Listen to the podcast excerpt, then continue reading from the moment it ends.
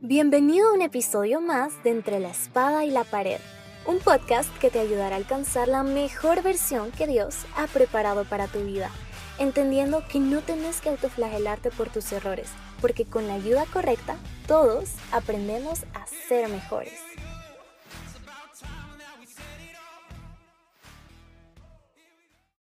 Hey, ¿qué onda? ¿Cómo están? Hoy están escuchando el episodio número 50. Y sí, la verdad suena como poco, pero significan 50 semanas diciéndole que sí al Señor, creyéndole que de alguna manera alguien que no está capacitado como yo tiene algo de parte del cielo para decirle a alguien que de alguna manera lo ayudará a convertirse en una mejor versión de sí mismo.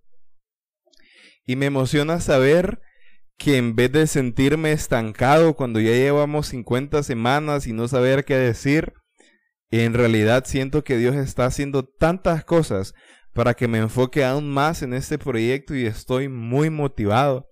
Así que gracias de verdad, gracias por apoyarlo, gracias por compartirlo, por escucharlo, por darle like a la página de, Instagram, gracias por, por, por, compartirlo en sus historias.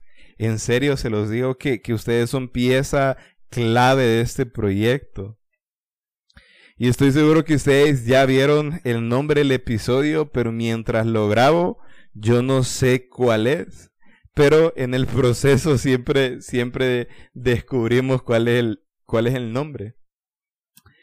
Y ya que es el episodio número 50, quería compartirles esta joyita eh, que encontré en la Biblia que me fascinó. La encontré en 2 Samuel 24:14 en la nueva versión internacional. Y dice así, estoy entre la espada y la pared, respondió David. Pero es mejor que caigamos en las manos del Señor porque su amor es grande y no que yo caiga en las manos de los hombres.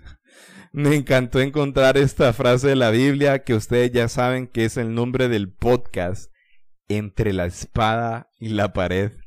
Y este, e, esta frase es un sentimiento de angustia, de confusión, de desesperación. ¿Y cuántas veces nos hemos encontrado en esta situación? ¿Cuántas veces nos hemos llegado a sentir desesperados, confundidos, angustiados por alguna situación que nos llega a la vida? Esa situación donde ningún consejo es aceptable, donde ninguna palabra que se nos dé generará alguna reacción inmediata, donde incluso sentimos enojo cuando alguien viene tratando de decir que todo va a estar bien, cuando en realidad todo está mal. Y, estoy seguro que muchas veces nos hemos encontrado en ese lugar y también hemos estado en el otro lado sin saber qué decir. E incluso muchos actualmente se encuentran en esa situación por esto de la cuarentena. En Honduras ya llevamos 90 días e, en cuarentena sin que suceda un cambio y, y, quizás muchos ya estén desesperados y sintiéndose desesperados entre la espada y la pared ustedes no sepan, pero hace muchos años, aproximadamente cuando yo tenía 15, pasé por una situación terrible.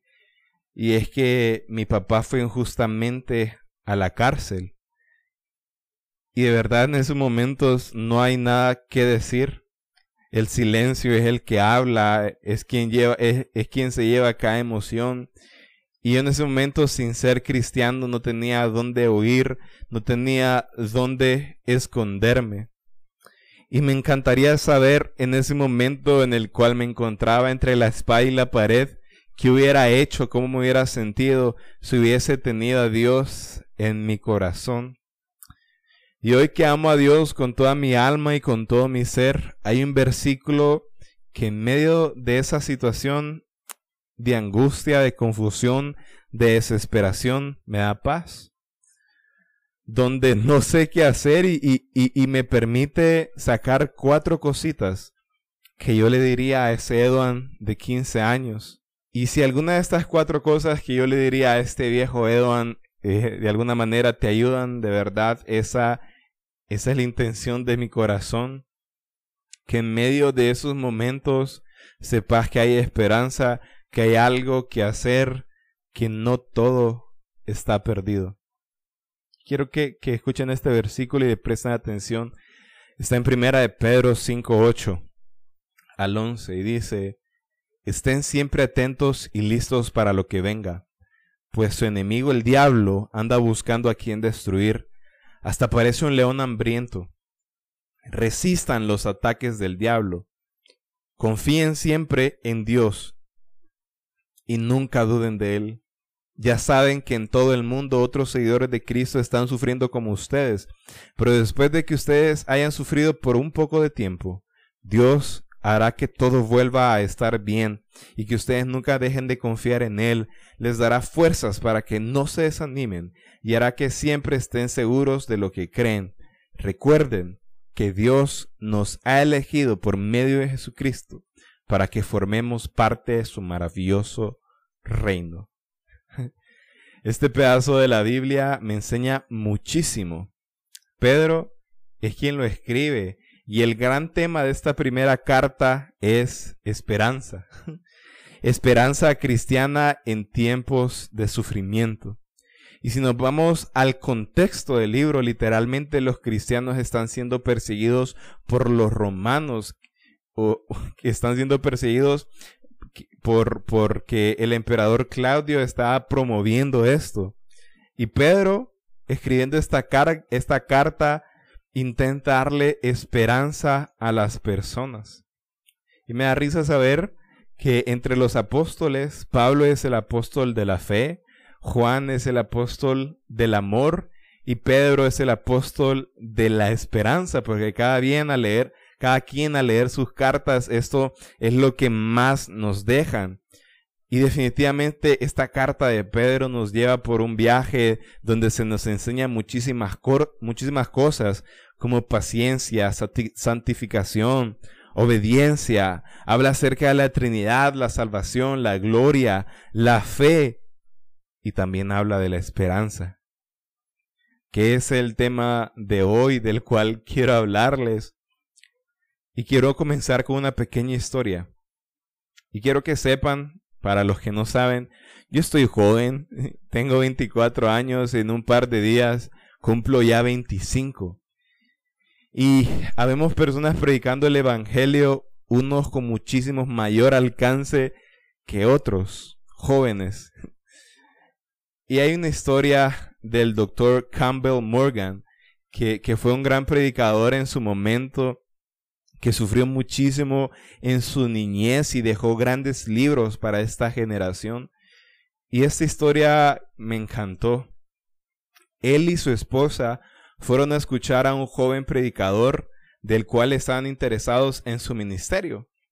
Su esposa, al escucharlo, no paraba de elogiar al joven, usando la frase, Él es un gran predicador y su esposo, el doctor, no respondía a estos elogios sobre el joven predicador, así que le preguntó directamente a él, ¿no crees tú que él es un gran predicador? Y él, el doctor, respondió, él será un gran predicador después de que sufra un poco. Así que pasó el tiempo y aquel joven predicador descubrió en su experiencia personal el costo de pertenecer a Cristo pasó por persecución, experimentó problemas en su congregación y un día tuvo que contemplar cómo enterraban a uno de sus hijos. Así que tiempo después el doctor Morgan y su esposa fueron a escucharle otra vez. Cuando la esposa, cuando salieron, la esposa le preguntó, claro, con temor por la última vez que habían tenido esa plática, ¿qué te pareció? Y la respuesta del doctor Morgan fue que aquel joven se había convertido en un gran predicador, subrayando que el sufrimiento había marcado la diferencia. y nosotros vemos a Pedro escribiendo esta carta, habiendo sufrido tanto. Él había sufrido tanto hasta ese momento y en esta carta intenta dar esperanza a su gente. Y estoy seguro que si él no hubiese experimentado este sufrimiento, la manera en cómo leemos la carta sería totalmente diferente. Y quizás hoy yo no he sufrido todo lo que tenga que sufrir. Tampoco he sentido que he, ido al infierno y que he regresado. Pero sé que las cosas que yo he pasado son las que tenía que pasar para poder decirle esto a mi Edon de hace nueve años de parte del Señor y, y de alguna manera ahora Dios que quizás algo de esto también te ayude a ti. Y todo el sufrimiento que he experimentado hace que todo esto que le pueda decir yo a este Edwin sea diferente. Así que yo tomaría a este Edwin de 15 años, lo pondría al frente mío, le invitaría a un, a un vaso de agua, no sé, y le diría cuatro cositas. La primera cosa que yo le diría sería, Edwan, recuerda que el diablo anda destruyendo propósitos, así que cuida el tuyo. La Biblia enseña, estén siempre atentos y listos para lo que venga, pues su enemigo, el diablo, anda buscando a quien destruir, hasta parece un león hambriento. El diablo tiene tres grandes propósitos que son robar, matar y destruir. Y a veces se nos olvida que al ser elegidos desde el vientre de nuestra madre, tenemos un gran enemigo de por vida. Y el diablo sabe que si nosotros cumplimos nuestro propósito, él no cumple el suyo. Te lo voy a repetir. Si nosotros cumplimos nuestro propósito, él no cumple el suyo. Así que le diría a Edwan, está siempre listo y alerta de este enemigo que está, que está siendo aplastado por cada cosita que vos estás haciendo. Agarraría a Edwan y le diría una segunda cosa que estoy seguro que sería muy difícil para él, pero le diría, a veces solo hay que resistir. La palabra enseña, resistan los ataques del diablo. Hay momentos donde no va a existir la palabra correcta, porque el momento va a ser tan duro que lo único que tiene que estar en tu mente tiene que ser resiste. Porque si al final te levantas de ese golpe, serás el más fuerte. Si ese golpe no te mata, podrás ayudar a otros a levantarse. Así que solo resiste. También le diría que no tome mucha Montandy porque se va a engordar. Y le diría una tercera cosa. Le diría, está bien llorar, Edon. Pero al final, la carga la lleva Dios. La palabra enseña, después de que ustedes hayan sufrido por un poco de tiempo, Dios hará que todo vuelva a estar bien y que ustedes nunca dejen de confiar en Él. Les dará fuerzas para que no se desanimen y hará que siempre estén seguros de lo que creen.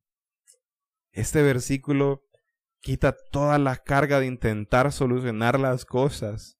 No digo que no actúes, claro que sí, si está en tus manos, hace algo. Pero la promesa es clara. Él hará que todo vuelva a estar bien. Y que su fe se siga avivando más y más. Así que Edwan seguí llorando tranquilo porque después de todo, Él va a hacer que todo vuelva a estar bien.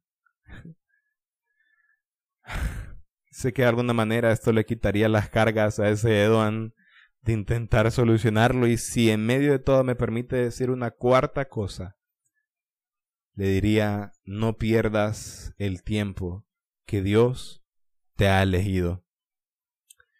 Después de esa noticia de mi papá, yo desperdicié cuatro años más de mi vida por no haberle hecho caso a él, pero estoy agradecido eternamente porque me permitió sufrir un poquito más, lo cual marcó la diferencia. Y no sé vos que estás escuchando, si pudieras hablarle a tu viejo yo, ¿qué versículo usarías? Y créanlo o no, yo utilizo a este, a este Edon de hace nueve años porque fue una de las cosas más fuertes que he experimentado y para que no se sienta, para no pasar tanta vergüenza de hablarle a alguien que ya está viejo. Pero si le soy sincero, también le estoy hablando a Ledón de hace dos días. A Ledón de hace dos días que también se sentía mal y que se sentía entre la espada y la pared. Y al final, quien hace que todo esto se tatúe en tu corazón es el Espíritu Santo y oro a Él para que nuevas cosas sucedan en sus vidas. Recuerda que el sufrimiento hace la diferencia. Ya, nos escuchamos el próximo jueves. Bye. Si te gustó este episodio, compártelo en tus redes sociales y ayuda a los demás a que también puedan alcanzar su mejor versión.